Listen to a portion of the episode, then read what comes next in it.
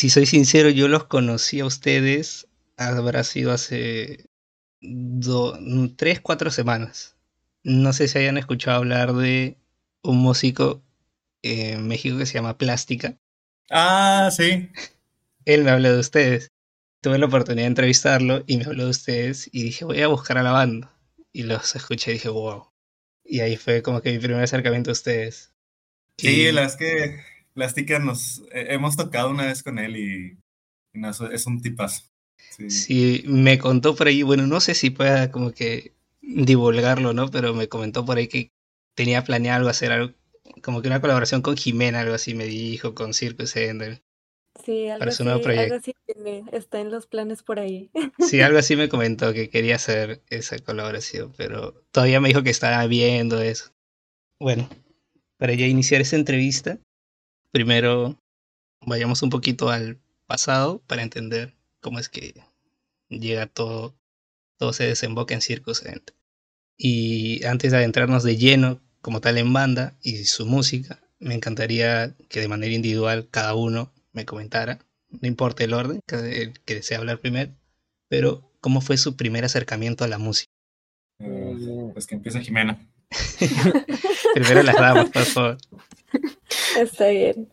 Eh, pues acercamiento a la música, pues yo creo que, o sea, desde chiquita, o sea, sí había algo diferente como que en cuanto a mis gustos, o sea, en general en la vida. Y luego me metí a clases de piano cuando estaba chiquita, yo creo que cuando tenía como, como ocho, y luego lo dejé un rato, y luego me metí a clases de canto. ¿Sabes tocar el piano? Este, sí. Y luego, así estuve como que variando entre diferentes lugares para clases de música y cosas así. Y ahorita, bueno, después me tomé como, como un break este, entrando como a la prepa y todo eso, pero, pero luego volví. y luego ya como que siempre ha sido la música de las cosas que yo sé que sí es como, como algo más allá, o sea, algo más allá que un hobby, al menos para mí, sobre todo porque es lo que elegí estudiar también. Este, pero, pero sí, o sea, ha sido, ha sido más o menos ese el proceso, o sea, no ha, no ha habido como que dentro de mis hobbies algo que, que me llegue más que eso. Lo doy yo si quieres, este, yo empecé tocando la flauta de muy chiquito. Creo que en la escuela me enseñaron a usar la flauta dulce, que es como la, la chiquita. Mm, claro. Y por, no sé, como por curiosidad propia, decidí seguir como practicando, tomé clases particulares y luego transicioné a la flauta transversal, que es la, la largota, la que se toca al lado. Es, este, estuve en una orquesta infantil un buen rato, pero después de un rato como que no me gustó el ambiente de la orquesta y me sigue gustando mucho la flauta. Este, nada más que quería probar algo diferente. No me acuerdo cómo llegué a la batería, dije, wow, eso se ve cool. Eh, la empecé a tocar, me gustó mucho y desde ahí me gusta mucho la música en el sentido social. O sea, me gusta mucho juntarme a tocar con gente, me gusta mucho conocer gente como muy talentosa, como los demás miembros de Circus End me gusta mucho eh, como hacer música con otras personas y lo descubrí a través de la batería, ¿no? Porque está difícil tocar la batería solo. Este, entonces casi siempre cuando toco batería lo he hecho en una banda, eh, ya sea de que solo amigos o algo más como un proyecto más serio como Circus eh, y sí, eso ha sido como mi, mi, acercamiento a la música. Más Mayu. Ok, ok. Bueno, pues yo como que mi primer acercamiento fue, este, de chiquita también como a los nueve años me metí como que a clases de canto y guitarra, eh, pero luego las dejé. Eh, y volví a retomar ya la guitarra por mi cuenta en como secundaria prepa. Y sí, como que ya luego agarré el bajo, eh, como que por en otros grupos que me estaban gustando mucho. Pero Sí, como que también eh, para mí la música siempre ha sido como que un, un hobby que me gusta mucho, como que para poder expresar mis emociones o como que de esa manera me gusta mucho. Bueno, ahora para el final, Ian. Em, pues mi primer acercamiento a la música, de hecho, fue como que medio involuntario. Eh, o sea, lo que me cuenta mi mamá es que en el kinder pues en actividades que le ponían a hacer a los niños de, pues, a ver si les sea, por dónde iban, ¿no? O sea, si deportes, artes y así, que pues yo como que mostraba buena percepción rítmica. Y pues de chiquillo le, le, dijeron a mi mamá que pues me metiera a clases de algún instrumento y entré a piano. Tenía yo creo que como unos 3, 4 años. Mucho a la fuerza porque me obligaban.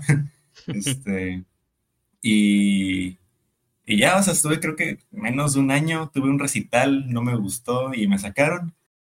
Y ya estuve sin nada de música como hasta mm, los 7, 8 años que me dieron una guitarra de Navidad. Pero pues igual, mismo caso, o sea, no, en ese entonces no tenía nada de interés por la música. Me dieron la guitarra, eh, así, literalmente en el momento en el que la abrí me dijeron, a ver, toca algo y pues no tenía ni idea de cómo funcionaba una guitarra, entonces pues la dejé ahí. Y ya fue hasta secundaria que empecé a escuchar pues más música, pues ahora sí que pues con más guitarras, porque pues antes escuchaba así como que principalmente pura electrónica. Eh, pero ya que empiezo a escuchar más bandas de rock, pues es que veo la guitarra y empiezo a aprender canciones así de, pues lo, lo principal, ¿no? De Green Day, Blink-182 y así. Este, y, y ya, y de ahí simplemente eh, la empecé a agarrar gusto y ya fue que yo decidí entrar a clases. Eh, y, y, ya, pero la verdad es que no, o sea, yo desde como que un inicio nunca tuve la intención de ser un muy buen guitarrista. O sea, nada es como que, que veía, o sea, mi, mi, principal inspiración para hacer canciones fue Blink. Entonces veía a los Blink y, y, decía, pues quiero hacer música yo también, o sea, quiero, quiero aprender a hacer música, quiero aprender a componer. Entonces, pues ya, o sea, estuve en clases lo suficiente para poder tocar canciones así de Green Day, Blink-182, pues todas las bandas pop punk así de los 90. Y, y ya, y de ahí pues me, me, me enfoqué un poquito más a, a aprender a componer. Entonces, oh. sí, o sea, ha sido un camino medio larguito, pero sí, eh, o sea, realmente empezó pues a como a mitad de secundaria. Wow, entonces casi todos iniciaron como que de alguna otra forma temprano en la música. Sí. sí. Algunos de manera directa, otros de manera indirecta. Qué chévere. Por ejemplo, yo siempre quise aprender a tocar guitarra. Nunca la aprendí. Me compraron una guitarra, ahí lo tengo en su estuche desde que estoy en primaria y nunca lo aprendí. Me metieron a escuelas todavía de conservatorio a aprender, pero qué aburrido. ¿Qué? ¿Te aburrió? Me, me pareció muy aburrido porque el profesor quería que yo aprendiera a leer la música primero. Ah. Y eso me pareció aburrido. Yo quería ir de frente al rock, pues entonces. Ay, sí. ¿Por qué? Al final terminé aprendiendo a tocar batería por mí solo. Sí, justo siento que es algo como que muy común que pasa que siento que hay muchos maestros que como que quieren enseñar a tocar guitarra pues de la forma en la que ellos aprendieron y a lo mejor con sus mismos gustos musicales o con sus mismos métodos así como que muy estrictos. Entonces siento que es como que algo que podría pues alejar a alguien de la música. Claro. Entonces sí, sí, sí veo completamente una situación así. Sí, pues porque al final como que somos otra generación, pues no vamos a aprender sí. de la misma forma. Pero yo siempre lo he dicho, yo cuando quise aprender a tocar guitarra, mi... no se rían, pero mi mayor inspiración en ese momento eran los Jonas Brothers. no, qué cool. Yo quería aprender porque dije, quiero ser como, como Nick tocando la guitarra, decía, pero... Pero bueno, pues nunca aprendí, ahí está la guitarra. Tirada. Nunca es tarde para empezar.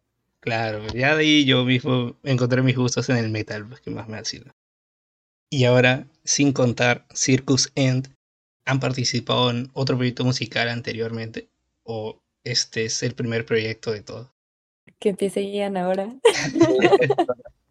uh, eh, Ian, sí, cierto.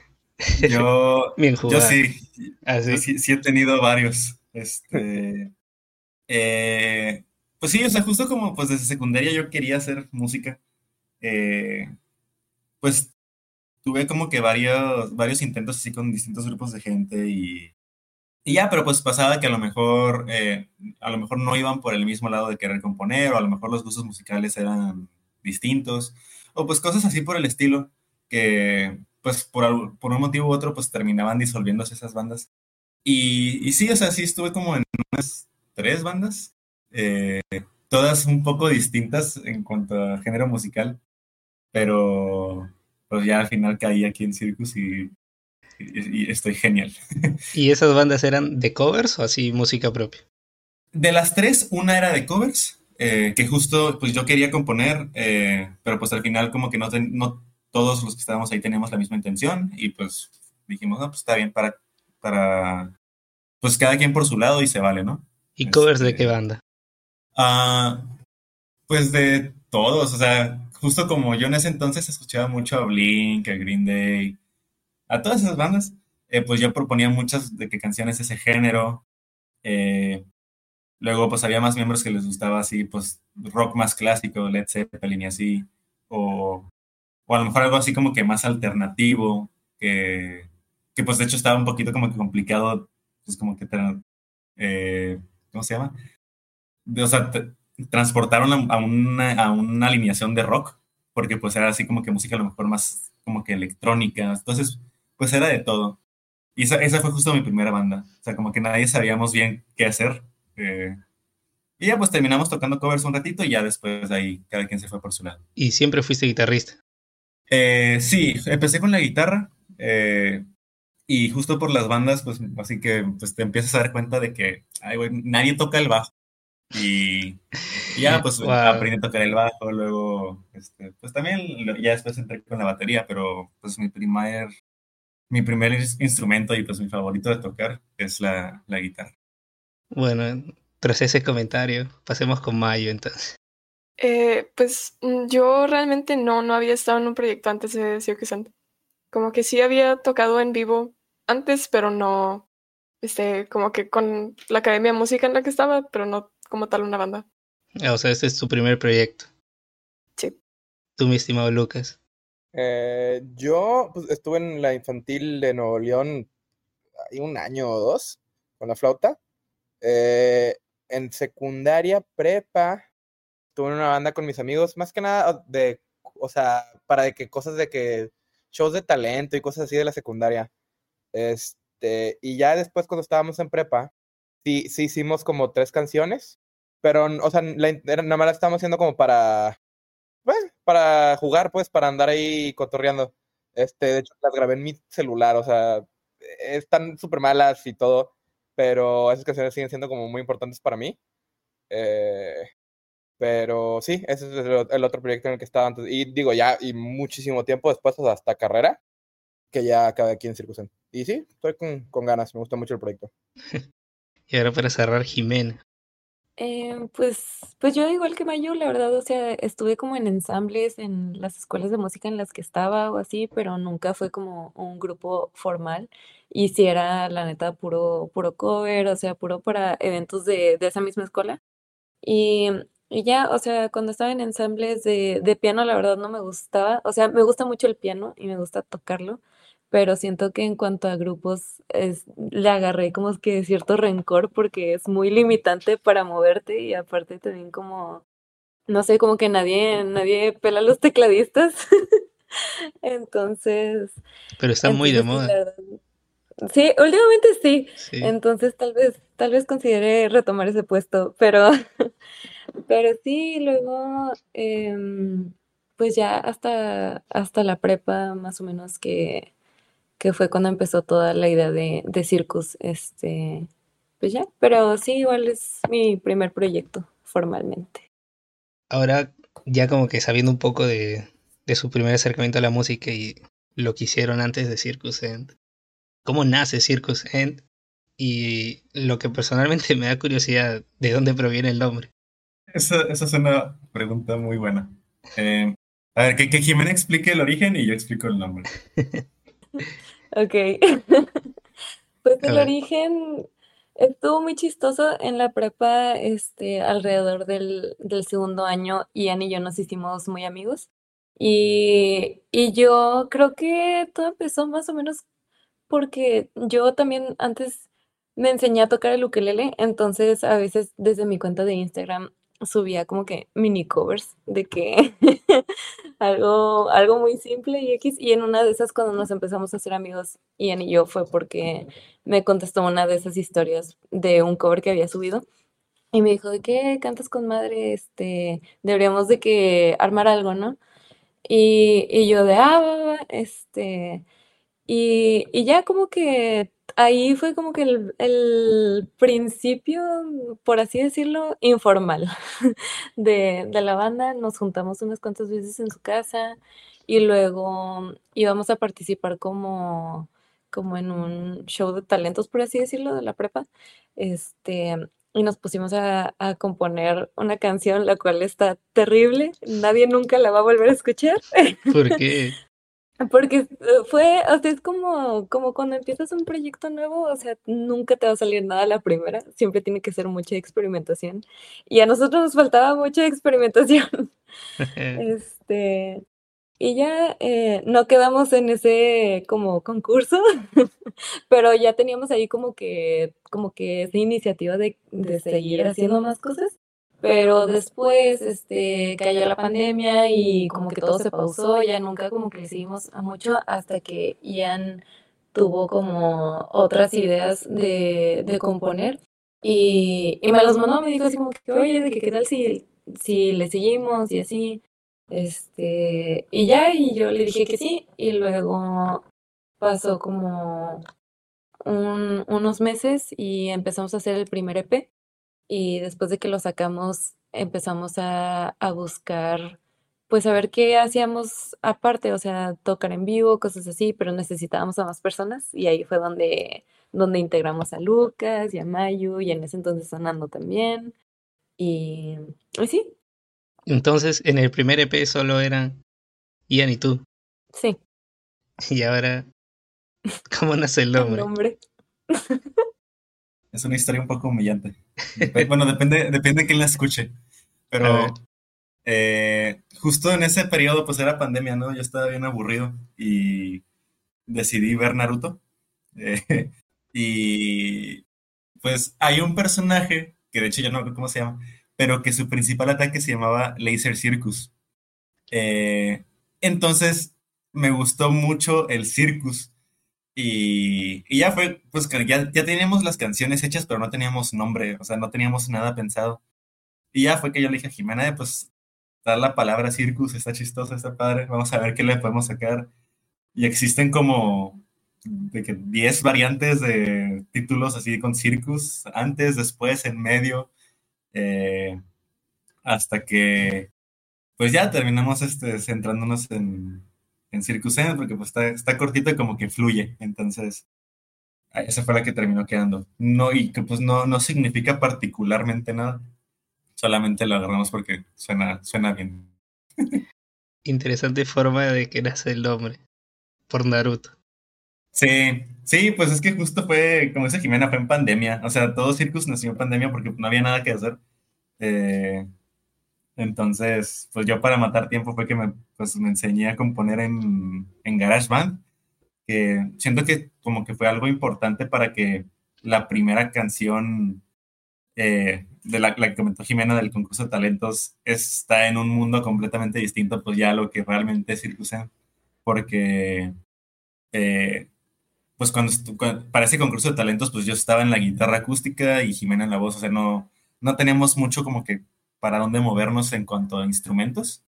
Eh, y fue que me puse a jugar con GarageBand eh, en pandemia y pues medio me enseñé yo solito a usar GarageBand. Y ya, ahí hice maquetas y ya fue que, pues a producto del aburrimiento salieron las canciones y a producto del aburrimiento vi Naruto. eh, no, no lo volvería a hacer, está muy largo, pero... O sea, ¿te eh, viste toda la serie? no, me, me brinqué el relleno y aún así fue, un- fue una tarea, así que acabé el último capítulo y más que decir qué bien que ya, o sea, me gustó la historia, qué buen final, dije qué bien que ya me la acabé. O sea, ya, ya quité un- esa- ese deber de la lista de qué hacer. Wow. Yo juraba que, si soy sincero, muy pocas cosas he podido encontrar de Circus en, en internet porque ni siquiera página de Facebook. Hace nada, Sí, creo no que han creado su página de YouTube. A la justa en la cuenta de Spotify, en Bandcamp, pero también en Bandcamp como que no perfil de ustedes, sino de, del sello. eh. Y de ahí Ajá. Apple Music, que en Apple Music no me aparece nada, o sea, lo Sí. único que puedes saber fue lo que leí en Spotify. Entonces, eso sí no sabía, yo juraba que la banda había iniciado con los cinco. Sí, es que pues, ah, como dijo Jimena, o sea, al principio fue más que nada queríamos hacer música, no, no, nunca tuvimos así como que, nunca nos vimos como una banda. O sea, nomás que nada era como que pues un proyectito que teníamos, era, o sea, Circus era un perfil en Spotify. Y ya fue hasta después que pues nos dimos cuenta que podíamos tocar en vivo y ya fue que pues se integró Mayu, Lucas y, en su momento Nando.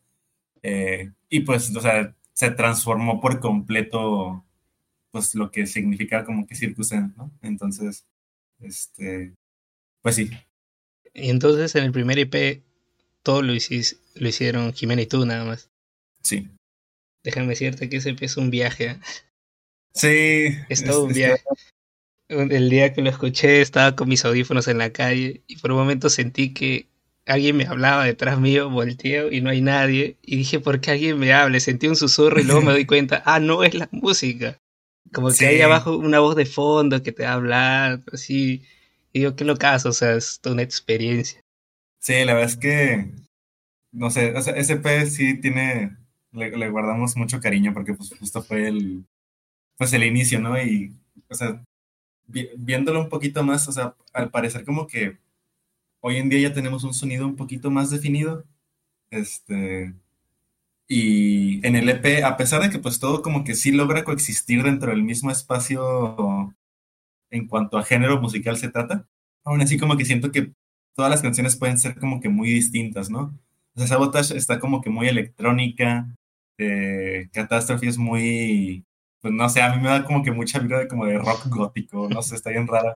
Eh, pues Lilipad es algo pues instrumental, algo como que muy, como que también un poquito folk. Y a Bloom pues es algo así como que, no sé, muy, no sé si decirlo experimental, pero pues es una bola de ruido, ¿no? Entonces, eh, o sea, a pesar de que como que todas las canciones están como que en su propio mundito, pues es como que lo que lo que lanzó Circus, ¿no? Y, y a pesar de que pues sí se ha hecho ese como que crecimiento musical, pues aún así le guardamos mucho cariño a ese EP. No, o sea, como opinión personal, para ser su primer EP es muy bueno, en verdad. O sea, a mí me vaciló bastante. Yo, yo me estaba preparando para, para un viaje literalmente con la primera canción, pero cuando escuché este Lilipad, yo por un momento pensé, quizás es un proyecto solamente instrumental, porque el ah. primer tema es instrumental totalmente, entonces como era lo primero que estaba escuchando, dije, ah, bueno. Y de ahí en la segunda canción dije, ah, no, sí canto. Y ahora me da curiosidad, ¿por qué en inglés? Esa, esa va, Jimena. Bueno, pues era, o sea, era un concepto, igual como dice Ian, no, no teníamos planeado que fuera algo más allá, o sea, en realidad no teníamos una visión así como que, ah, vamos a hacer música, la vamos a sacar, la gente la va a escuchar y no sé qué, o sea, realmente nada más lo hicimos por nosotros, o sea, solo así nació la idea y por eso mismo yo sabía que, que las canciones, las, o sea, según yo, las íbamos a escuchar nada más de que Ian y yo, de que nuestros amigos y mis papás. y, alguien en Perú. Sí. y, y pues no sé, o sea, no. Como nuestro primer experimento con la canción para el show de talentos y todo eso, la hicimos en español y según yo quedó muy mal. Como que tuve un muy mal, un mal presentimiento en volver a hacer cosas en español. Entonces empecé, pues le dije a Ian así como que, no, pues podríamos hacerlo en inglés. O sea, nadie lo va a escuchar. y, y ya lo hicimos en inglés y más que nada también era por cuestión de comodidad, como que el tipo de temas que, que yo quería poner en el EP, no sé, como que no, no me sentía tan, tan en confianza de decirlos directamente en el idioma que, que tenemos, ¿no? Entonces, tu pues lengua materna. Sí, pero ya estamos planeando en cosas diferentes ahora este, a partir de, de, de muy poco. Pero sí, más que nada, estas fueron las únicas razones del por qué el EP y las otras dos canciones están en inglés. Es más que nada yo tratando de sentirme un poco cómoda, tratando de, de, de hacer letras, pero, pero siento que ya, ya superé ese miedo. y esas canciones que hicieron antes del EP, ¿no han pensado en retrabajarlas? No quieren agarrarla. O sea, tan malas son. Es que también, o sea, a lo mejor también pues por ser nuestra primera canción como que la vemos con mucho odio y desdén, ¿no? Pero, este, al, mismo Pero, tiempo como que... pero es como tu primer hijo, no lo puedes odiar. Pues no lo odias, pero como que sí te, te das cuenta de tus errores, ¿no? O sea, sí te dices de que ay, puede, puede Ah, no, haber... este me salió pendejo.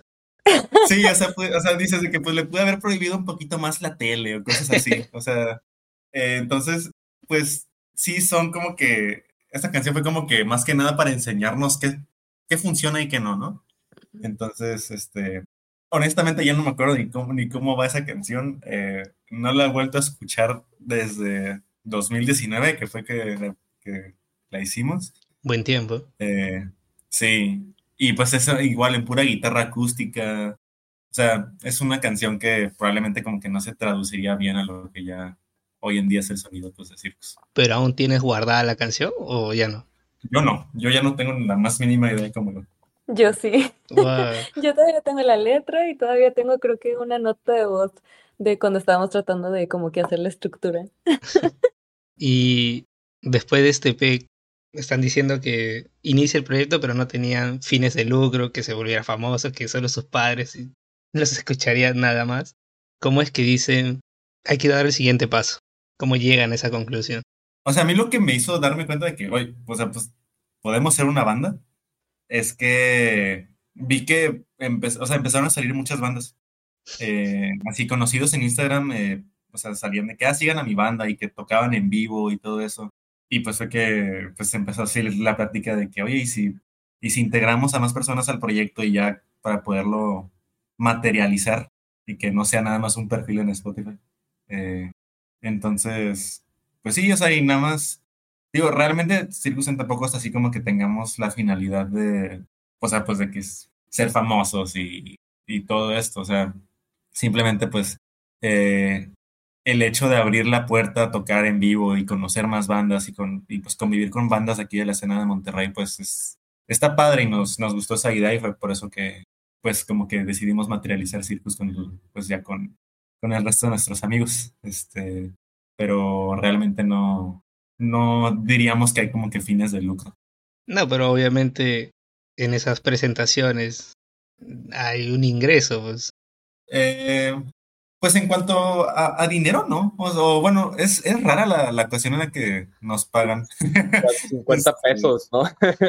ah, bueno, a lo Sí, mejor puedo vender camisetas y así. Sí, eso sí me he dado cuenta Sí. que venden lo- las camisetas y los stickers. Sí. Sí, y meramente, pues ese dinero no se, no, no va para nadie de nosotros. O sea, es para pues seguir financiando grabaciones y cosas pues relacionadas al proyecto. Pero pues así de que, que, es- que generemos dinero y cada quien se lo gaste, eh, en- o sea, personalmente, pues no. O sea, todo lo que se genera en Circus es para Circus. Así, así inician los grandes. ¿Y cómo llegan a decir integremos a Lucas y a May? O sea, específicamente ellos dos, o habían tenido en mente a otras personas.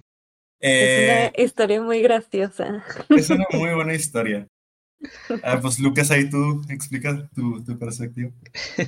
A mí estaba en una clase de Kung Fu y un amigo me dice, oye, ¿tú tocas la batería, verdad? Y yo, sí. Es que un amigo de que quiere un baterista para su banda y yo, ah, pues me apunto. Y literalmente de que, que una semana después conocí de que a Ian y a Jimena por primera vez, de que no los había topado nunca, nunca. Creo que Ian fue una vez a mi casa a una fiesta, ¿sí, no? Sí, sí. Eh, pero la verdad no me acordaba de él. Este, y sí, ahí los conocí, obviamente me cayeron súper bien. En ese entonces eran Nando y ¿cómo se llamaba este otro? Aún no, aún no existía el este Ah, no otro. existía. Este, eh, pero sí estaba Nando, ¿no? Sí. Sí, Nanda ya estaba. Eh, faltaba un bajista. Le... ¿cómo- ¿Carlos se llama?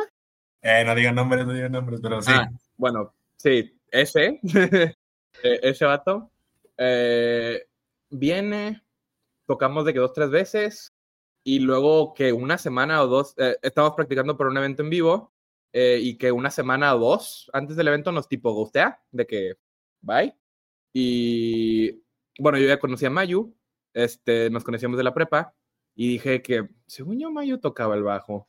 Le dije, pero no estaba seguro, o sea, conocía a Mayu, pero no me llevaba como que tan bien con ella, de que nada más la, la conocía, pero nu- nunca habíamos como que hablado, hablado mucho. Es, le pregunté a un amigo que conocía a Mayu que si Mayu quería entrar a la banda y pues eventualmente Mayu dijo que sí. Y pues, aquí andamos. Entonces, como que la primera alineación todavía no era la. No. No, y de hecho, cuando fue todo eso, era la segunda alineación, por así decirlo, porque al principio, Sí. Este, es al principio nos estaba ayudando con la otra guitarra. Sí, ¿no? Sí, con la otra guitarra. Es que antes estaba Lucas en la batería, Ian en el bajo, Sí. Nando en una guitarra y el chavo que nos ayuda a producir en la otra guitarra. Han estado pues, en el bajo por- para la primera Sí. Y luego, pues por cuestiones de tiempo también y así, este, nuestro productor ya no pudo, entonces fue que nos pusimos a buscar a alguien más y, y Ian trajo a Nando y luego ya fue todo lo de este otro chavo y así. Pero sí, Mayo llegó a rescatarnos, la verdad. O sea- era de que una semana antes de que Mayu. o sea, Mayo fue la última en integrarse. Sí, que también ese, a mí, el mismo amigo creo que, que había invitado a Lucas a la banda, a mí antes ahí me había mandado un mensaje preguntándome si yo tocaba el bajo. Y le dije, pues sí, tantito, porque yo realmente en ese momento pues tocaba más. Bueno, yo había llevado clases de guitarra, nunca formalmente de bajo. Y pues me invitó a, a unirme a la banda y en ese momento yo no estaba interesada. Nada más dije, no, aunque no me interesa ahorita. Em, y luego ya es cuando Lucas me manda el mensaje, ya cuando están como al, sí, como dos semanas, Dos tres semanas. personas, dos semanas, sí, de la tocada. Y, y ahí sí, ya, ya dije que sí, de que sí me interesa Viola, sí. Y ya, pues aquí estamos. O sea, a dos semanas de su primera tocada, ese bajista los abandona. Sí. Pero bueno, al final ese camino los llevó a, a donde están ahora. Sí, na- nada mal. Muy buen cambio, muy buen cambio, diría yo. ¿Cuáles consideran que son las principales influencias y referencias que ha moldeado su sonido como banda? ¿Quién lo dice? ¿Quién lo dice? Jimena, vas, Jimena. Ok, pues una cosa que siempre, que siempre es bien sabida de nosotros en cuanto a sonido y así, es que Deftones es un sí o sí. Em, más que nada, pues sí, o sea, es, siento que, creo que no fue como que la, la iniciativa, por así decirlo, pero eventualmente llegamos ahí ya con, con el sonido que tenemos ahorita, como que sí ha sido muy muy bien sabido que es como que una buena referencia de nosotros. También cuando empezó recién el proyecto, cuando éramos nada más Ian y yo, este, teníamos más la idea de hacer, incluso creo que algo más tranqui, o sea, algo mucho antes de que, de que hiciéramos el EP, o sea, teníamos eh, en mente hacer algo como una banda que se llama Daughter, que es muy buena, este, y, y sí, como que ese, ese también ha sido, al menos para mí sigue siendo una, una referencia de inspiración, al menos como que para la letra o melodías. Pero sí, creo que mm, esas son como que las dos grandes que realmente hicieron que el sonido de Circus como que llegara donde es. Y, y pues no sé, no sé, otras influencias secundarias. Sí, o sea, pues siento que, o sea, en general, influencias generales, o sea, como que de donde partimos eh, es, o sea, Deftones y esa banda Daughter, que pues de hecho sí está chistoso porque pues al principio la intención sí era como que también tener pues canciones más tranquilas, o sea, o sea tirándole a folk, y pues al final como que siguen esas influencias que las tenemos, pues no las ven. Y ya, y ya yo, yo en lo individual, pues para hacer de que riffs o ideas o en general, pues sí, me agarro mucho de Deftones o de bandas, este, pues no sé ni qué género sean, según yo son como emo, pero emo nuevo, pues como, o sea, principalmente, ahorita traigo unas que se llaman, una que se llama Movements, este, Title Fight, y, y pues toda la camada de bandas que salió con, con Title Fight, que es así como que, esa escena que pues como que no salió mucho de Estados Unidos, Se está trabando tantito. Sí, Pero algo raro pasó, ¿no? sí, sí, se te fue el internet tantito. Sí. te quedaste congelado en la pantalla. Hola. Sí, sí, ya te escucho. No, no, no sé desde qué parte se trabó. De, de la escena que no había salido a Estados Unidos, ahí habías- estabas diciendo. Ah, sí, pues de, de esa escena de, de bandas de Estados Unidos eh, de los 90, como que, que, traen muchas influencias como de grunge y de, y de punk, más o menos. Eh, sí, esas, de, esas bandas que como que no, no salieron mucho de Estados Unidos. De ahí me, me gusta mucho también agarrar inspiración en lo personal. Justo su, su último tema que lanzaron, el de Carrie, me... Yo vi el nombre y no sé si... No sé si hayan escuchado hablar de esta banda. Hay una banda este, estadounidense que se llama Ice Night Kills. Ya, pero es como que... Tipo Yo, o sea, metal, es- teatral, que lo relaciona todo al mundo del terror. Y como que me hizo acordar un poco eso, porque ellos como Sí, que... yo, o sea, yo sé que existen. es que Ah, estoy- creo, que estoy, creo que estoy muy trabado. Creo que Lucas ya los encontró, eh. sí, ya, ya, ya, sí, los medio topo. No me acuerdo por qué, pero... Eh, Obviamente Sí, ya había escuchado el LP y sabía que no iba a sonar este, no iban a sonar obviamente como Ice Night Kills, pero me hizo acordar un poco a eso. pues el, el nombre de Carrie sale porque... ¿Cómo se llamaba antes la canción? Eh, algo... Eh, ro- ah, Ah, la, el- la canción se llama Among Us Rojo, como el monito de Among Us. Este, y cuando lo estábamos buscando nombre, fue que bueno, rojo, rojo sangre. eh, queríamos como que encontrar un, eh, para que quedara como con la temática de nombres de mujer. Entonces, Terminamos en Carrie porque así se llamaba la de. Ay, ¿cómo se llama esta película? La película, así se llama, Carrie. Sí. Sí, como la de Shine. Ajá. Ah, con la de Carrie. Eh, Sí. sí, y así quedó el nombre. Sí, es que también siento que tenía, o sea, es que todas las maquetas, antes de que, todas las canciones antes de tener un nombre formalmente, pasan por un proceso muy chistoso de nombres. Sí. que- o sea, Sí, ahorita, no sé, todas tenemos- las maquetas que tenemos han tenido nombres súper chistosos, o sea, está esa y hay otras que también, ahorita tenemos, tenemos de moda. no, no estoy Las- eso, sí, en sí, la- suspenso, en suspenso. Ah, bueno, no digo nada mejor. Este, Wow. Porque está secreto, sí, sí, sí. Pensé que iban a dar la primicia. No, Es que aparte no tiene nada que ver con la canción, o sea, no, nada que ver. Nada que Este es un nombre por ahí, Algo o X.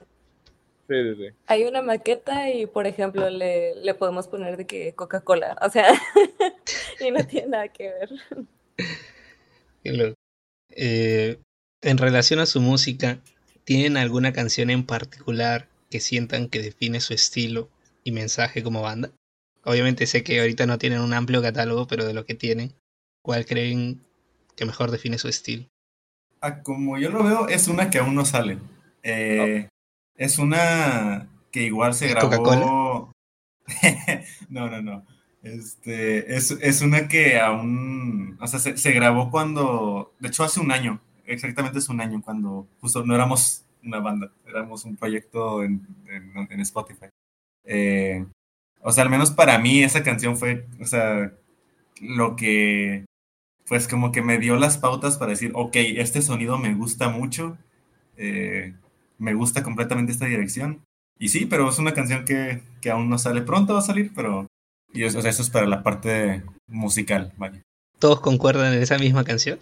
No estoy segura de cuál es la canción que está diciendo Ian. Creo que sí sé. Ah, sí, sí, Sí, sé cuál es, ya sé cuál es. Sí, sí. Este, fíjate que creo que sí, concuerdo, concuerdo un poco, pero digamos que siento que esa es como que la sí, entre es como una canción de transición, por así decirlo, porque siento que el EP, el primer EP que sacamos es una cosa y el después como que ya es otra. Entonces, digamos que antes de, ahorita en el tiempo en el que estamos antes de sacar otra cosa, este, siento que del antes yo diría que Osaki podría ser como que lo que por, por el momento define un poco Circus, pero ya que saquemos lo demás que estamos planeando, yo creo que también esa misma canción de la que Ian habla, creo que también puede ser como que una buena candidata a definir, o más bien como que dar a entender como el tipo de sonido que, que estamos obteniendo más o menos. Ok, para Ian es la canción que todavía no sale. Para Jimena es Saki. A ver, Um, pues, uy, es que, o sea, la que todavía no sale, eh, este, que ni me acuerdo cuál es su nombre de maqueta, pero pues de ahí le sacamos como literal de- del cuerpo de esa canción sacamos de que tres, ¿no? Sí, pues con la misma, o sea, vaya, Sí, ya con, pues fue la Sí, pauta, modificadas, ¿sabes? pero sí, sí, sí. No, pues es que se agarran bien. Pero la verdad, llevo como muy. Bueno, si soy muy sincero, o sea, yo soy de batería, pero yo no era mucho de como rock. O sea, a mí se me enseñó la batería más como para ritmos latinos y ese tipo de cosas. Entonces, Ok. estoy, o sea, ahorita que estoy en Circus End, tipo, el. O sea, la verdad, sí soy muy sincero, de que casi nunca había escuchado rock antes de esto. Entonces, no te puedo decir muy seguro cuál es la canción que define el sonido de Circus End. Yo normalmente lo que hago es, de cuando estoy como tratando de hacer un ritmo para la batería o así, es Ian manda de que una voice note o una maqueta, la escucho y digo de que... "Ah", y trato de como que hacer algo que quede con, con esa idea que tienen. Entonces, tú como que no sabes. No No podrías tengo la- tú, Mayu. Eh, no, pues sí, también sí estoy de acuerdo con, con Ian, eh, que, que pues sí, la que todavía no sale, porque sí, como dijo Lucas, como que de ahí se pudieron construir más canciones también. Pues sí, como que también, este, siento que Osaki también otras canciones que aún no salen, que pronto van a salir también, este, como que forman el sonido. Y una canción que cuando en alguna tocada que le- se hayan acercado y le hayan dicho esta es la canción que más me gusta y que ustedes hayan escuchado que la repiten demasiado. Yo siento que Osaki, ¿no? Osaki, bueno, a pero- mí, a mí me ha llegado mucho, o bueno, de las personas que me han dicho es así como que Osaki y así. Oh. También a la gente le gusta mucho el cover de Creep que hacemos. Es- Pero eso no cuenta. sí, Es un cover. O sea, de, la, Pero de nosotros. también, por Ya me ejemplo, dio Carrie, curiosidad de escuchar ese cover. Carrie, Carrie es la que más, más escuchadas tiene ahorita, ¿no? Sí. Sí, Ese tema se ha vuelto mi favorito. También, Y- también ol- olvidé mencionar Carrie. O sea, siento que Carrie también como que da las pautas. No tanto como la que aún no sale, pero da, te da a entender más o menos para dónde va la cosa. Me das mucha curiosidad, de verdad. Porque hablas tanto de esa canción que digo, Sale wow, debe pronto, ser sale. el temazo. Sale más pronto de lo que el mundo se imagina. Al menos el mes podrían decir. O como No. que eso tampoco está claro. ¿De cuándo saldrá? Pero en cuanto salga, Pronto. diremos que esa fue la canción que estábamos Sí. diciendo. La esperaré entonces. ¿Y cómo es el proceso de Circus End al momento de componer y crear música? ¿Hay alguna dinámica especial? O sea, normalmente es Ian llega con idea, este, y nosotros de que, uh, idea. y si nos gusta, pues le damos hasta que quede. Ah, tengo una libretita donde escribimos de que, o sea, una vez que ya tenemos la idea un poquito más desarrollada, tengo una libretita donde empezamos a escribir como la estructura de la canción. Y una vez que ya queda la estructura, pues ya quedó la canción. O sea, no hay ninguna dinámica. Como que todo se va No. dando espontáneamente. Al Sí, o sea. Ah. sí, siento que al principio era, era Ian haciendo así como que la mayoría de las ideas, pero ya como que poco a poco ya cada quien está poniendo su propio, su propio toque, ¿no? Este, y, y sí, o sea, sí, en realidad no hay una dinámica como tal, pero, pero siento que eso también ha ayudado mucho a que sea como incluso divertido, o sea, cada vez que nos juntamos y de la nada estamos así como que tres horas trabajando en una idea a ver qué sale. Hu- Sí. Hubo una que está... O de que 10 10 minutos, se trabó. perdón, o de que estamos de que 10 minutos sentados en el piso viéndonos de que porque no sabemos qué hacer. No, pero... Jugando uno. Hubo una que me gustó mucho porque ha- hay una canción, hay una canción que nos gusta mucho, pero ella- ¿Que todavía ella no salió? gusta- que todavía no sale. Ah, Que ella, que a ella no le gusta y, y está- queríamos acabar de componer esa canción, pero ella no quería acabar de componerla. Entonces se puso a tocar otra cosa y dije, ah, eso suena muy cool. Entonces y fue, es- eso sí salió en de que media hora, esa otra canción. Pues de hecho, a base de eso, o sea, a base de que, de que Ian no quería acabar de componer Sí, una cierto. canción, sacamos como tres Como otras. tres. Pero ya lo convencimos, ya, ya estamos todos en la Ya. misma página. O sea, Más o menos. ya que lograron ya por fin acabar ese tema que ella no quería. Sí. Pero miren el lado bueno, salieron más temas. Sí, sí, unos muy buenos. Ahora una pregunta un poco más, este, digámoslo, bizarra.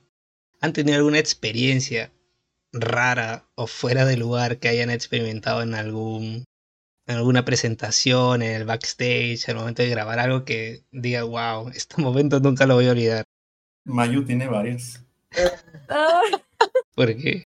No sé, como que ya, ya me ha pasado que una vez, este, precisamente estábamos tocando a Bloom en vivo y pues era un día, o sea, andabas teniendo un poquito de dificultades técnicas y durante la canción se me acerca a mí alguien y me pregunta que cuántas canciones eh, nos faltaban. Ya era la, ya era la penúltima. Este, no sé, una, una que no se me va a olvidar es que una vez, este, se me acercaron a la final, al final de una tocada y me dijeron que me veía como la hija futurística o futura de alguien. Y esa, esa sí me sacó mucho onda, pero como que fuera, o sea, no han, no han sido experiencias malas, la verdad.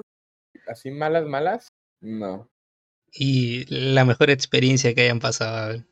Em, Son muchas, son muchas. sí, hay muchas. Sí. Uy, es que hay muchas muy padres. Yo me acuerdo mucho de que del, del debut. Eh, Sí, tú- Su primera presentación. sí, sí, sí. ¿Por qué? la, ver- la verdad es que yo cometí el error de creerme rockstar y toqué bajo efectos del alcohol. Creo que toqué muy mal, pero, o sea, me acuerdo de, de pues, a- acabar esa tocada y obviamente, pues, ¿Te tiraste del escenario? No, no, no, no. Mi ropa también me la, me la quedé puesta todo el tiempo y todo. Este, pero, o sea, lo, lo que me pasó es que pues me, me acuerdo que acabó la tocada y pues o sea, como que sentí mucha como que emoción de que sí había gente y, o sea, como que a- acabando cada canción y o sea, escuchar aplausos y todo, pues como es el debut es la primera vez que la gente te aplaude por tus canciones, eh, o sea, como que me daban muchas ganas de, como, no sé, como que celebrar, no sé, estuvo, estuvo muy chistoso. Este, entonces, sí, o sea, la verdad es que el debut es un como que recuerdo bonito que yo tengo por, justo por todas las dificultades que sucedieron antes de, eh, y pues por ser la primera, ¿no? Eh, o sea, siento que fue, yo creo que para mí es la más memorable. Ay, yo, yo así como que momento que, que sí me hizo de que soltar dopamina en mi cerebro fue dos, dos que se me vienen aquí muy, muy a la mente. Ok. Eh, la primera es escuchar el, el primer solo de guitarra de Nando. ¡Ah, Madre, En- es el nombre de la maqueta, pero en la que se llama Vodka Tamarindo. La primera, vez- la primera vez que se soltó el solo en esa, yo me acuerdo que estaba tocando y yo de que, uff, uff, uff. O sea, buenísima. Y cuando estábamos practicando, me acuerdo que el cover de Creep lo sacamos de que en cinco minutos porque fue de que, Ah, sí. no- nos, nos falta llenar de que nos falta hacer tiempo para una tocada. ¿Qué canción está fácil? Eh, de broma le digo a Ian la de Seven Nation, eh, Seven Nation Army porque le encanta esa canción. Este, No, no, no, no, no, es que no es que no me guste, o sea, tú, tú lo. No es que no me guste la canción, simplemente no, no la vamos a tocar en vivo. bueno, eh, estamos en esa, pero lo, no me acuerdo quién recomienda la de Creep, que es, o sea, está creo que sencilla, creo que Nando. Fernando. eh, está sencilla y la, la, la- Ian, dice, Ian dice que, bueno, la voy a destonificar y no, le, le mueve su guitarra de una manera extraña, yo le muevo un, un ritmo más, un ritmo diferente como en tresillo, está padre.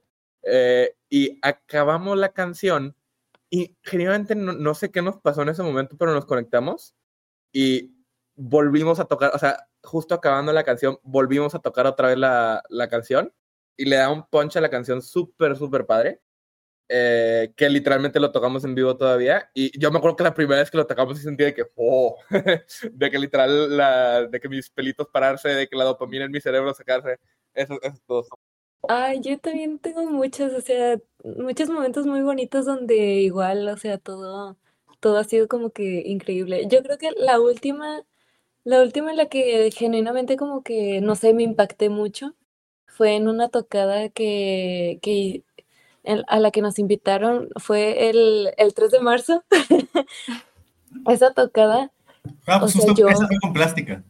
sí, sí, sí, de hecho, esa fue con plástica. Ah, Y, y yo creo que esta tocada es una de mis favoritas, o sea, si no es que mi favorita, o sea, es una de ellas, o sea, yo recuerdo que, o sea, me la pasé tan bien y también como que, no sé, o sea, me sentí como otra persona, o sea, fue, fue un momento muy, muy, muy bonito. O sea, todo, todo ese set, siento que, no sé, o sea, había mucha emoción. Fueron, yo creo que fue la vez que más se llenó el lugar con gente que no conocía. O sea, y acabamos de tocar y ahí fue cuando, cuando gente luego se, nos acercaba así como de la nada o mucha gente a mí como que se me acercó y así como que felicidades, felicidades, felicidades. O sea, fue, fue un momento muy bonito. O sea, sí, sí lo recuerdo con muchísimo cariño. O sea, yo me sentí como, como en la cima. O sea, eso. O también hay una que, que, que es muy como de, de, de los inicios de, del, del primer EP, que fue cuando grabamos a Bloom. Este, yo casi lloro cuando, cuando grabamos esa canción. O sea, cuando me tocó grabar la voz, sentí muy bonito, como que, no sé, o sea, me dio mucho sentimiento y lloré o, mientras que lo estaba grabando. Eh, y, y pues no sé, ahí también, igual como Lucas dijo en, en la canción donde Nando tenía un solo, yo me acuerdo que lo tocó y yo también me quedé así como que, wow. Literal. No, no, yo, yo-. Sí, fue un momento muy bonito. Este, y, y pues sí, no sé, o sea, en realidad ha habido muchísimos momentos donde sí, sí me he sentido muy feliz. Pero sí. Honestamente, igual que Jimena, la de 3 de marzo es una que como que fue muy memorable para mí, porque me acuerdo que como que fue la primera tocada donde realmente me sentí como que me solté un poco más, como que ya no me sentí tan, este, no sé, como que ya me puso tan un poco más, estaba bailando y sentí que sí, como que conecté también con los demás este, miembros de la banda. Como que sí me gustan mucho los momentos eh, en tocadas donde como que nos volteamos a ver o como que bailamos un poquito juntos. Eh, entonces como que esa, esa fue muy memorable. También cuando estábamos sacando el, el cover de Creep, porque como que sin nada, todos nos pudimos sincronizar sin tener que decir nada y nada más pudimos tocar toda la canción, como que sin, sin planearlo, como que se sintió muy bonito eso. Me da curiosidad porque lo estoy escuchando bastante. Y obviamente, como soy de Perú, no voy a saber cómo es. Pero, ¿qué variación le han dado a la canción de Creep? Me da curiosidad. O sea, ¿la han Ah. reimaginado totalmente o como que han seguido la base de la canción? Siento que es como, si la escuchas te das cuenta que es Creep, pero algo está distinto. O sea, suena, si acaso, o sea, trae como que un, como que un saborcito más como que de shoegaze. O sea, hay, hay, hay como que partes donde son muchas bolas, de ruido, ¿no? O sea, siento que esa es como que la principal diferencia, al menos musicalmente hablando. eh, vaya, o sea, la progresión de acordes sigue siendo la misma, simplemente, pues como que, no sé, las extensiones que le damos a esos acordes, o sea, le dan un sabor distinto a la canción, pero aún, aún así no se aleja mucho de la original, pero sí lo suficiente para hacer algo nuevo. No sé, la, la verdad es que sí, a pesar de que es una canción que no es nuestra, me gusta mucho tenerla ahí, es así, cu- cuando la tocamos sí es de los momentos más agradables. Está muy buena. Me causa mucho la intriga saber cómo, cómo suena ese, ese cover de Creep, en verdad. Y, justo. Es que justo eh, algo que me, o sea, no me molesta obviamente, pero sí que sí digo, chin, ¿por qué no hay? Es que siento que no, no hay como que muchos videos de ese cover. O sea, como que en, en ese momento nadie está grabando. O sea, sí, sí es un cover que me gustaría ver cómo lo tocamos en vivo y como que casi no existen videos de él. Este, pero pues solo, solo por ti, Brad, vamos a buscar que, que alguien nos grabe ese cover y, y te lo mandamos para que lo puedas escuchar y nos dices qué Por opinas. favor, lo apreciaría muchísimo. Me da curiosidad porque de por sí Creep es un temazo. Es un temazo. Pero Radiohead es, es una gran banda. Sí. ¿Y cómo manejan su setlist en vivo? ¿Cuánto, ¿Cuántas canciones tocan? Eh, voy por la libretita, pero normalmente son qué? ¿30 Son- minutos? ¿35? Sí, son como o- siete, ocho canciones, ¿no? ¿Y son todas las canciones que ya tienen publicadas en plataformas o tocan algún No. que otro tema que no ha salido? Sí, realmente, o sea, por ejemplo, aquí tengo una setlist donde Lucas nos hizo el favor de imprimir personajes de Sonic con nuestros nombres. Eh, ¿Qué? soy yo. Ahí está Creep. Vodka. Sí, aquí está Ahí dice vodka. Vodka tamarindo. Aquí está nuestra primera setlist.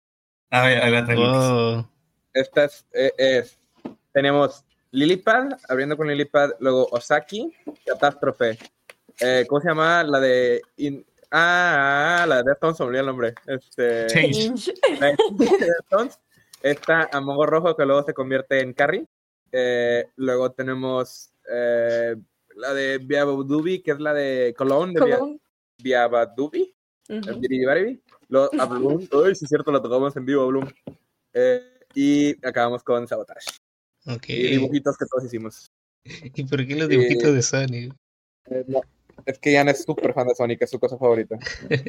Sí, ahorita, ahorita no tengo mi estuche conmigo, pero mi estuche de mis pedales está lleno de, clip- de clips de Sonic. Y esta última tocada se ve ya un poquito más caótica, pero se ve algo así. Ay, no Sí. se ve bien por la luz. Pero le fuimos moviendo y cortando y... eh, Esta fue como la setlist de las últimas como dos, tres tocadas. Pero le fuimos moviendo las canciones. Como esta fue la última de Nando, pusimos Vodka Tam al final, que es la que tiene como su... su solo. Entonces ahí le fuimos moviendo. Sí, es, es lo que traemos. Entonces su setlist lo paran variando cada cierto tiempo. Sí. Sí, o sea, depende mucho de qué tiempo, cuánto tiempo nos dan. Y pues, o sea, cambia- o sea, casi siempre es principalmente cambiar de orden las canciones. Eh, O sea, no añaden algo nuevo. Creo que a que- comparación, a comparación de cuando empezamos, sí, sí le hemos variado, Sí, o sea, sí le sí, hemos metido. Sí, sí. sí, o sea, realmente, pues, añadimos canciones cuando componemos canciones nuevas. Sí, mira, este primer setlist tiene, a ver, ugh, una, dos, tres, cuatro, cinco, seis, siete, ocho canciones y dos son covers. Y la verdad es que a Bloom y Lilipad son más como, bueno, Lilipad es más instrumental y a Bloom, pues no la hemos vuelto a tocar en vivo, ¿verdad? Ah, una vez, Sí. pero fue cuando tuvimos problemas técnicos. Sí, es que justo como son canciones como que muy tranquilas, o sea, justo por eso, pues de repente salen de, de la setlist, porque, o sea, como que está medio complicado ponerlas en un lugar donde no, como que corten la energía que ya está armándose con la setlist del, pues con las demás canciones. Entonces, pues sí, o sea, usualmente vamos, vamos como que decidiendo bien cómo... ¿Y cuánto es el máximo tiempo que, que les han dado para tocar? Creo que como 40, 40, 45 45. minutos, ¿no? Ajá. 45. 45. ¿Y el menor tiempo que les hayan dado para tocar? Como 30. No, 30. 5 en la del Tech. Ah, sí, ¿Cinco minutos? Sí, en un concurso de talentos nos dijeron, tienen Sí. cinco minutos. Wow. ¿Y qué? O sea, en cinco minutos, ¿qué tocas? Una canción nada más. Sí. Sí, ¿Qué se viene ahora para Circus en, en el futuro?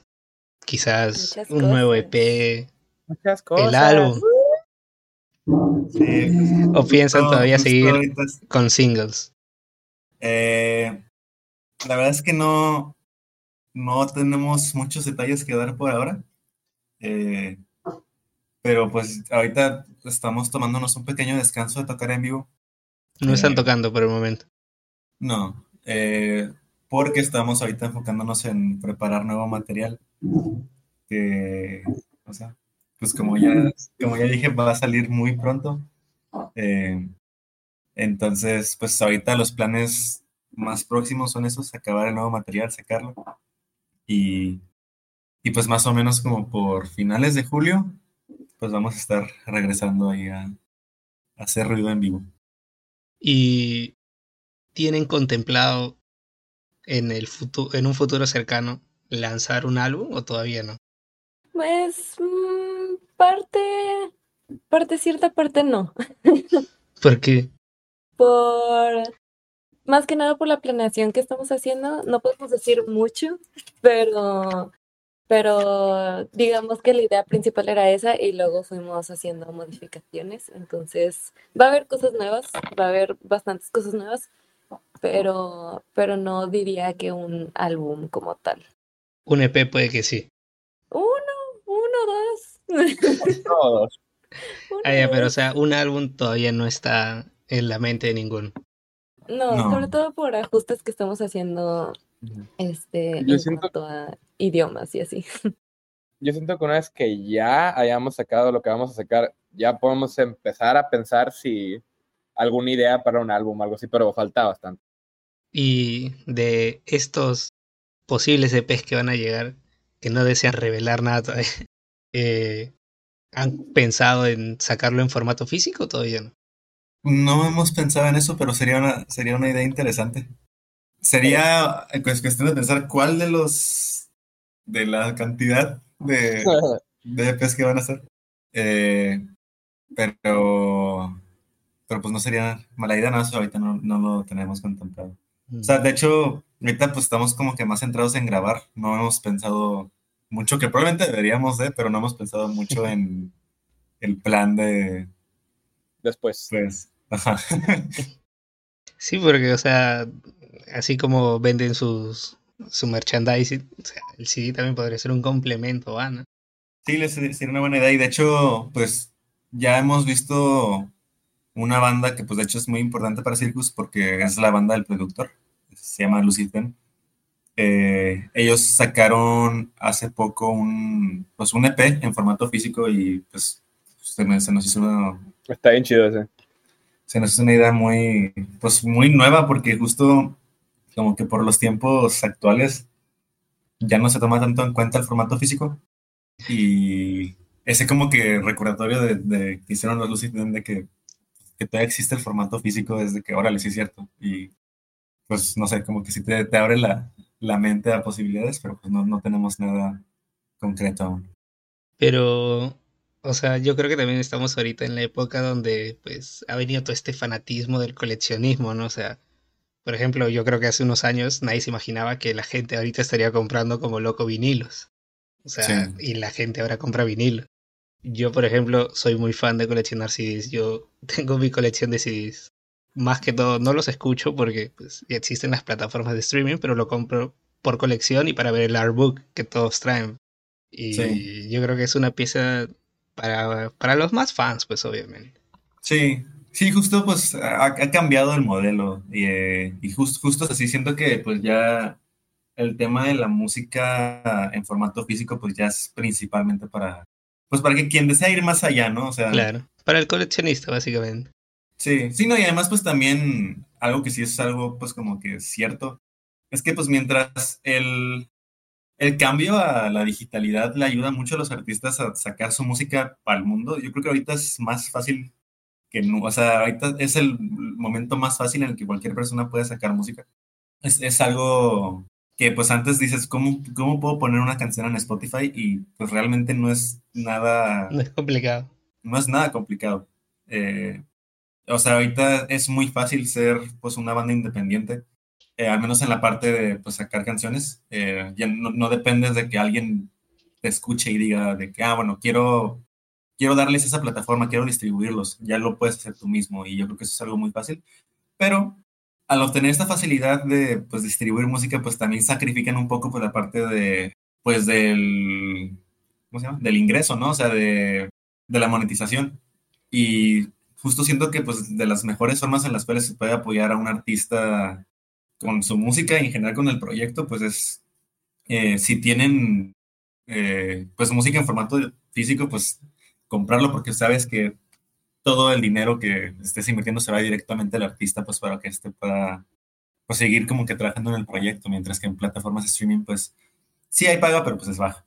Entonces sí, a mí sí se me hace una muy buena idea eso de pues la música en formato físico, especialmente para pues bandas independientes, porque sí también pues es, es buen apoyo.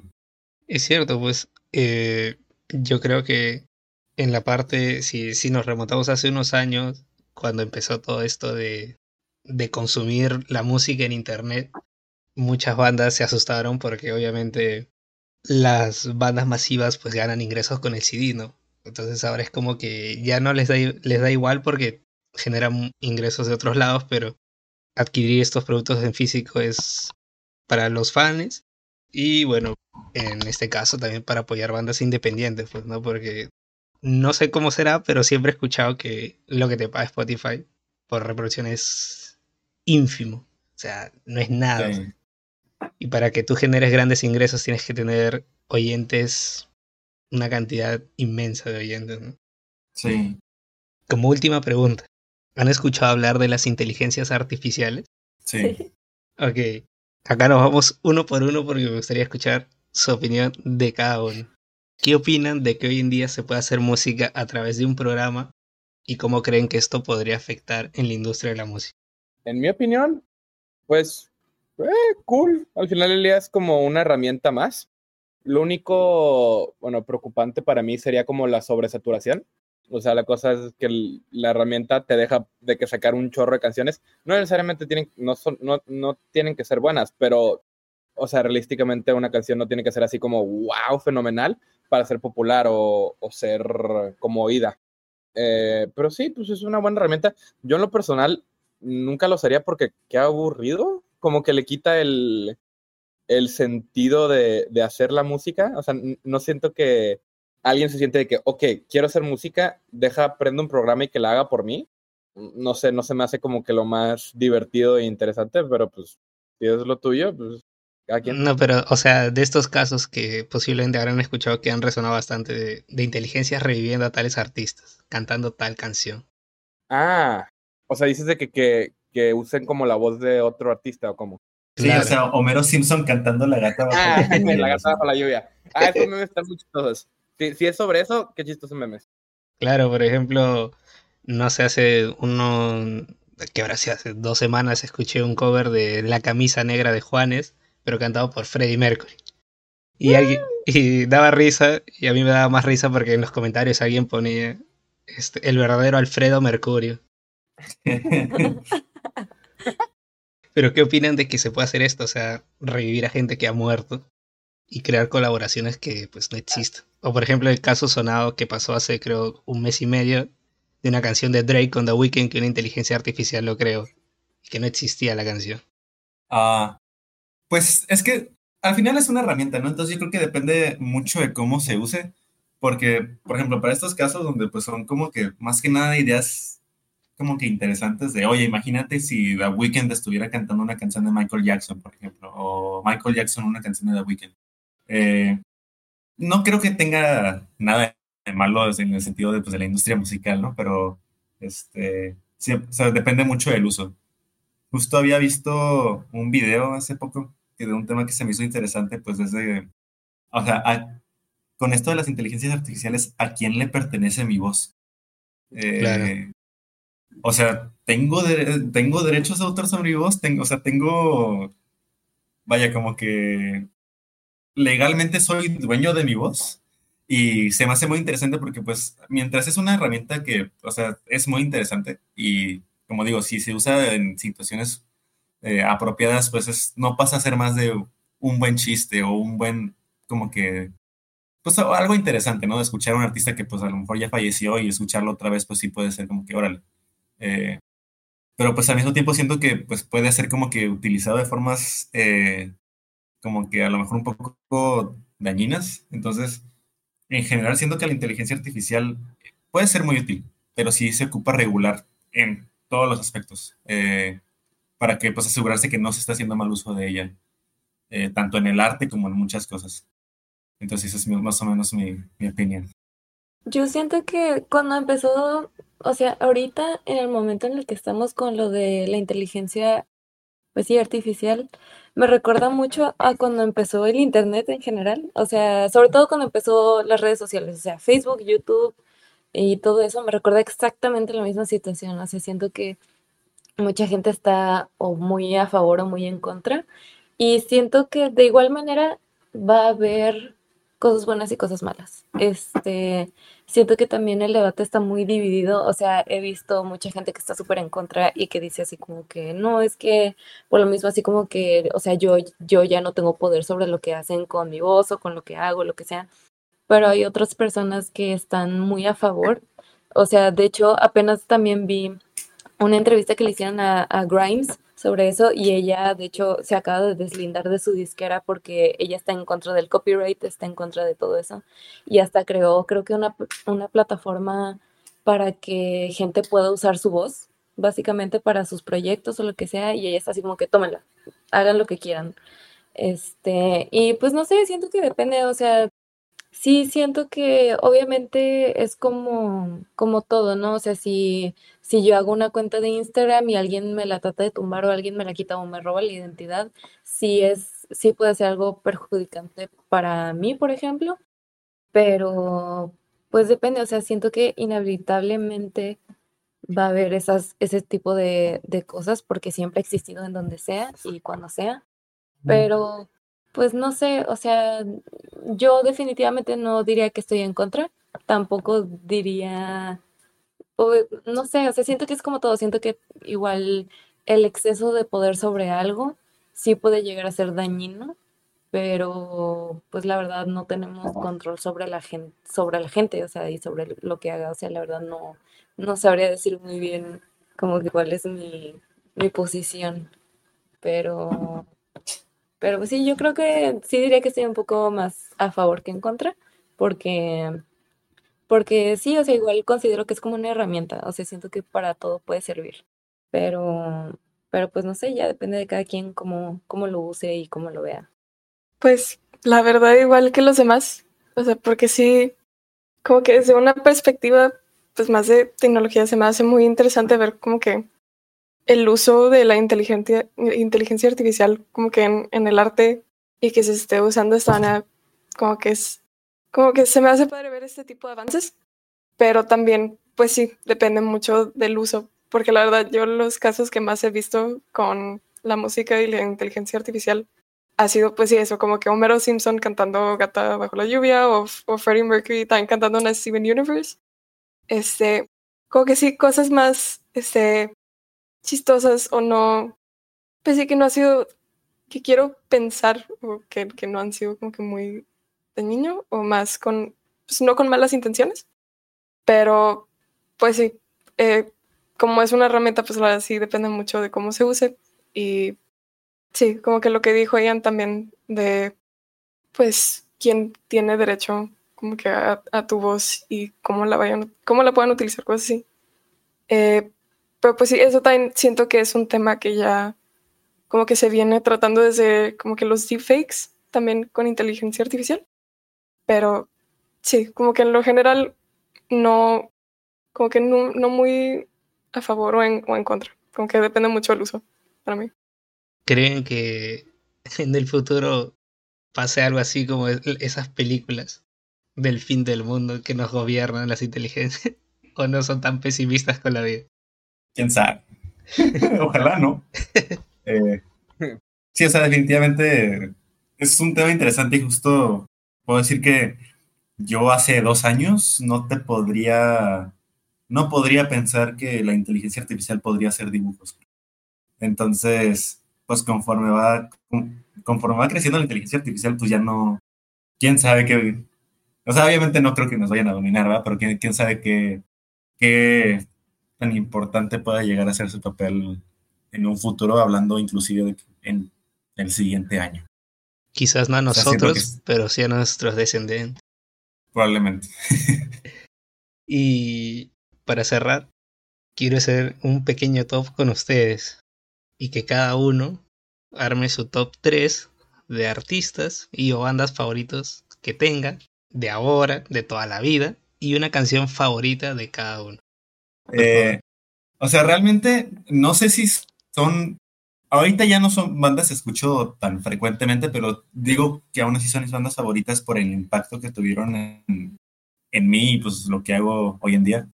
Por ejemplo, ¿cuántas bandas dijiste? ¿Tres? Tres bandas y una canción favorita de cada uno. Okay. ¿Bandas o artistas? Eh, ok. Pues número uno, yo creo que Blink 182, a pesar de que ya no los escucho tanto, eh, ver que se reunieron, eh, ¿cómo se llama? Y, y, que están dando su tour y que, bueno, iban a venir a México, ya no vinieron, pero pues van a regresar. Eh, a pesar que ya no los escucho, pues sí, como que el hecho de que me emociona por eso, pues sí, como que me sigue confirmando que es mi banda favorita. Eh, y de canción favorita, ahí sí no sé. En, en lo personal, para mí sus, su mejor trabajo está en su álbum sin título, el que se llama Blink-182, el de la carita como azul y rosa. Eh, siento que es como que su música en la que más experimental se pusieron para su época y mantiene como que la misma energía que traían en sus álbumes anteriores, pero ya un poco más madura, que siento que para su momento era algo que sí como que necesitaba un poco Blink. Entonces sí, canción favorita, todas las de ese álbum, no importa cuál, todas me encantan. este, luego, número dos, probablemente sea Green Day, porque también, pues, ellos también fueron gran, tuvieron, o sea, de Green Day fue la, una canción de Green Day fue la primera que yo me aprendí por mi cuenta en guitarra. La canción en cuestión es Brain Stew, pero no creo que es mi favorita. Creo que mi favorita es Welcome to Paradise. Y en tercer lugar está Linkin Park. Eh, Linkin Park fue mi primera banda favorita de mi vida. Y pues de canción favorita, pues no, no, no hay pierde, ¿no? Pues In the End, la que, la que todos conocen. La de, La la, de las peleas, la, la de las peleas de anime, o sea, Sí. este, Nunca entendí por qué la gente usaba canciones de Linkin Park para eso. no sé. Me acuerdo que una vez me tocó ver una pelea de anime justo de Naruto. Este, estaba chiquito y así en YouTube me encontré una pelea de Naruto con, con, con una canción de Shakira. No me acuerdo cómo, cómo sucedió que llegó con la canción de Shakira, pero creo que la traía. Y pues como mención honorífica, sí me gustaría eh, decir que pues artistas que admiro mucho, pues, y o sea que ha sido el último año, pues son pues, artistas a los que tengo pues experiencias muy cercanas, que pues es la, la escena independiente de aquí de, de Monterrey. Se siento que Monterrey está lleno de proyectos geniales y o sea, también son, todas, todas las bandas son una mención honorífica. O ahorita por decir algunas, me van a faltar muchas, pero por decir algunas, pues Plástica, King Pink, bla, bla, bla, eh, Mindless Address y muchas más, pero en general, fantasmas, fantasmas, eh, sí, lo- los fantasmas también están ahí. eh, entonces, sí, o sea, en general, la, la escena independiente de Monterrey eh, trae muy buenos proyectos y siento que hace falta más atención. Em, yo ya más o menos tengo. En primer lugar, eh, hmm, es que tengo, tengo como dos etapas. De que mi yo de prepa, que cuando está súper metido en el hip hop, y mi yo de ahorita que ya es más como de ritmos latinos, de música, de rock en español, ese tipo de cosas. Entonces, eh, en, mi en mi etapa así dura de hip hop, definitivamente primero Kendrick Lamar y I, de Kendrick Lamar, es mi canción favorita. Ahorita que estás hablando de como re- eh, revivir a artistas para meterlos en canciones, Kendrick Lamar hizo eso en una canción que se llama Mortal Man, en su álbum To Pimp a Butterfly, que sigue siendo uno de mis álbumes favoritos de todos los tiempos. Si no lo has escuchado, escúchalo. Un Eh, ese álbum, ese álbum lo, lo acabé de escuchar y dije, wow, y lo volví a escuchar de que otra vez seguido. Eh, Tyler, the Creator, también me encanta.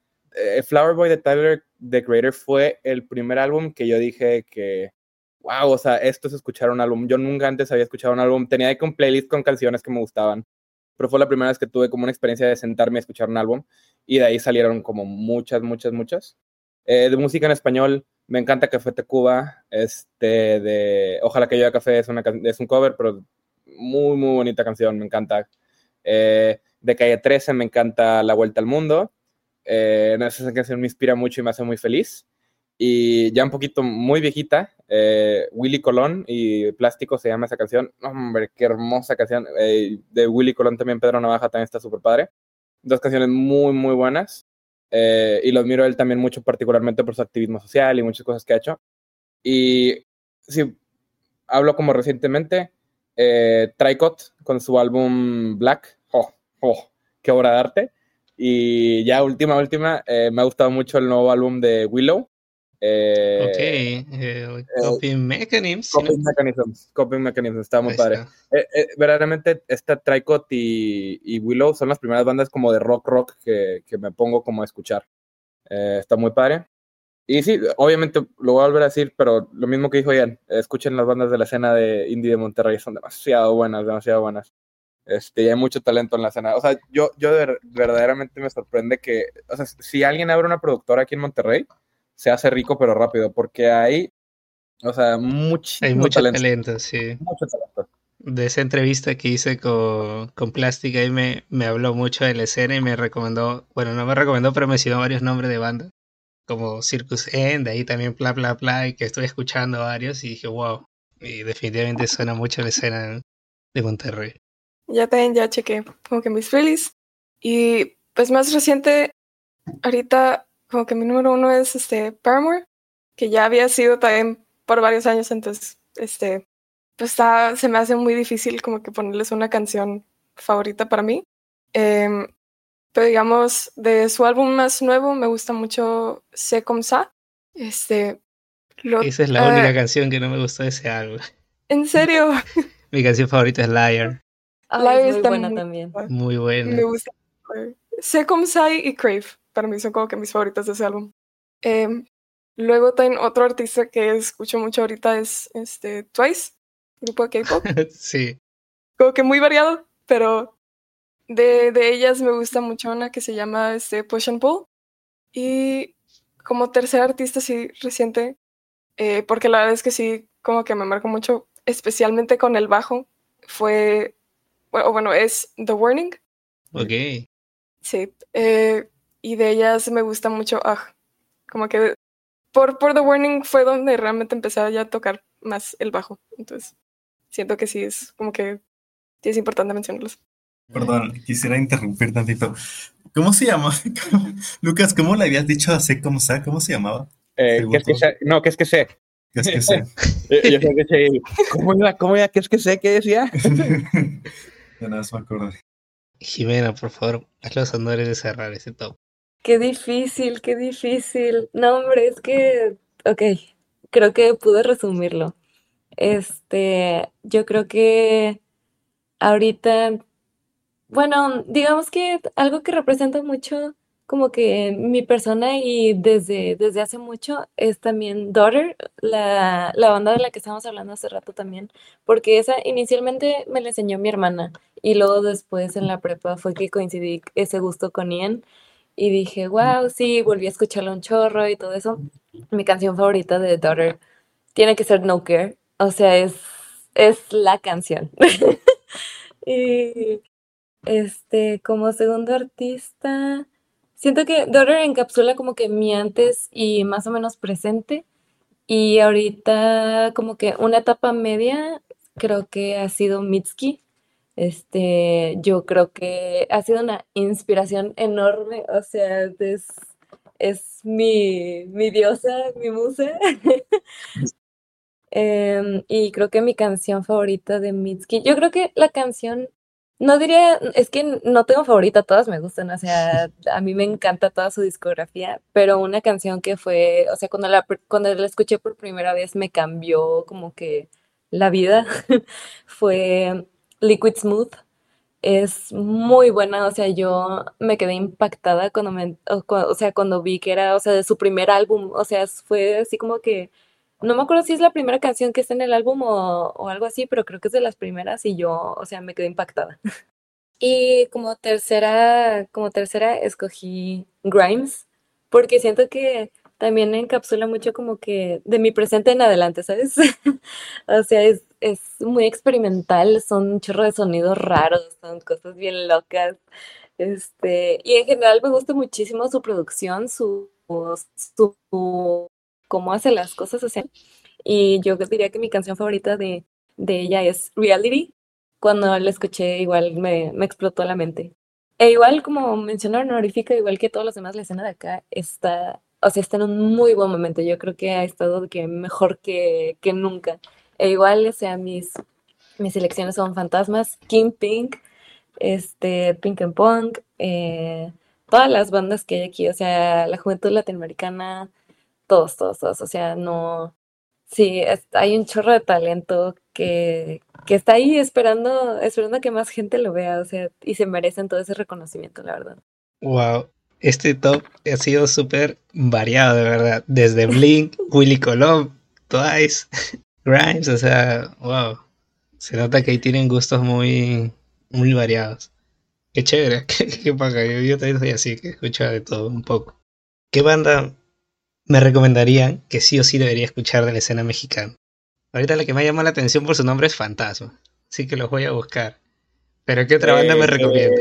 Porque Yo quiero hablar de los fantasmas. De hecho, algo que se me olvidó, ahorita que estaba diciendo bandas que me recordaron fantasmas, me siento muy mal porque se me olvidaron los fantasmas, pero yo creo que uno de los motivos por los cuales, eh, pues, se, o sea, Circus se empezó a mover fue por fantasmas. O sea, yo a, a Max, el vocalista de Fantasmas, lo conocí en una clase.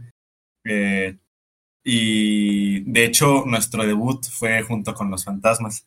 Eh, o sea, Fantasmas es una banda increíble. eh, y, y le debe- o sea, Circus le debe mucho pues, como proyecto a, a Fantasmas. Entonces sí, sí, sí debo decir Fantasmas.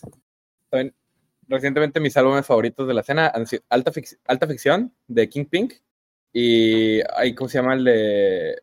Definitivamente no está inspirado en mi exnovia, creo que se llama el de Estalactitas. Ah, sí. Sí.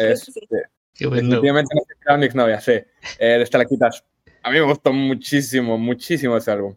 Es, sí. eh, esos son los que, de que ahorita tengo muy pegados, muy, muy pegados. ¿Y qué artistas me, me recomendarían que sí o sí debería escuchar? Aparte de Fantasmas, obviamente. King Pink también. King Pink. Sí, King Pink. King Pink. Dios. King Pink, sí. Lo voy a guardar. Sí. Qué talento. El último EP que sacaron es buenísimo, buenísimo. Bueno, mis estimados miembros de Circus End, gracias por haber aceptado la entrevista, por haber este dado, por haberse dado un tiempo. Gracias por una gran plática. Hubo ciertos problemas técnicos, pero bueno, nada que la edición no arregle. Eh, No, hombre, pues muchísimas gracias a ti por invitarnos. Sí, nos emocionamos mucho. Creo que es, eh, es creo que nuestra primera entrevista así en formato como que podcast, entonces sí nos emociona mucho y, y pues agradecemos mucho la, la invitación. No, gracias a ustedes por, por haber aceptado. Y ahora solo me queda decirles que les dejo este espacio para que ustedes digan lo que desean y despidan este entrevista barra podcast.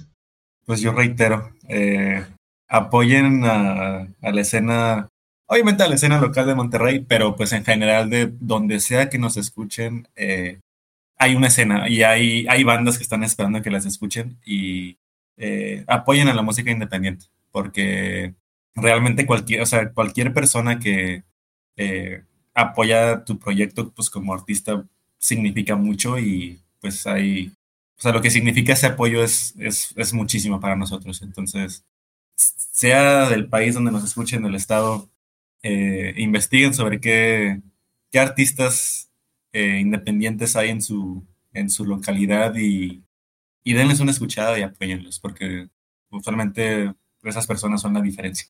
Si están esperando un momento para empezar a tocar música, es ahorita el momento. Háganlo. Eh, literalmente, agarren a, dos, tres amigos, eh, googleen cómo componer música y pónganse a hacer covers, pónganse a practicar. O sea, con que le dediques 15 minutos todos los días ya está haciendo más que, que mayoría de la gente. Échenle ganas, o sea, todo sale. Y si no sale, pues ni modo, no salió. Dense la oportunidad de, de hacer algo así. Pues igual que los demás, este, muchísimas gracias por, por invitarnos. Eh, sí, siento que ha sido la entrevista más cómoda que hemos tenido también. y Sí. agradecemos mucho ese espacio. Eh, y sí, también apoyen a todo lo, a todo lo local que, que encuentren, todo, siempre hay talento por ahí escondido que está esperando a que, a que más gente lo oiga. Definitivamente, o sea, hay, hay un chorro de, de personas allá afuera que, que están dándolo todo. Eh, pues sí, no, igual muchísimas gracias por la invitación y por tu tiempo. Y pues sí, también la escena local y pues también estén al pendiente eh, un poquito de nuestras redes sociales porque pronto va a haber nuevo material también.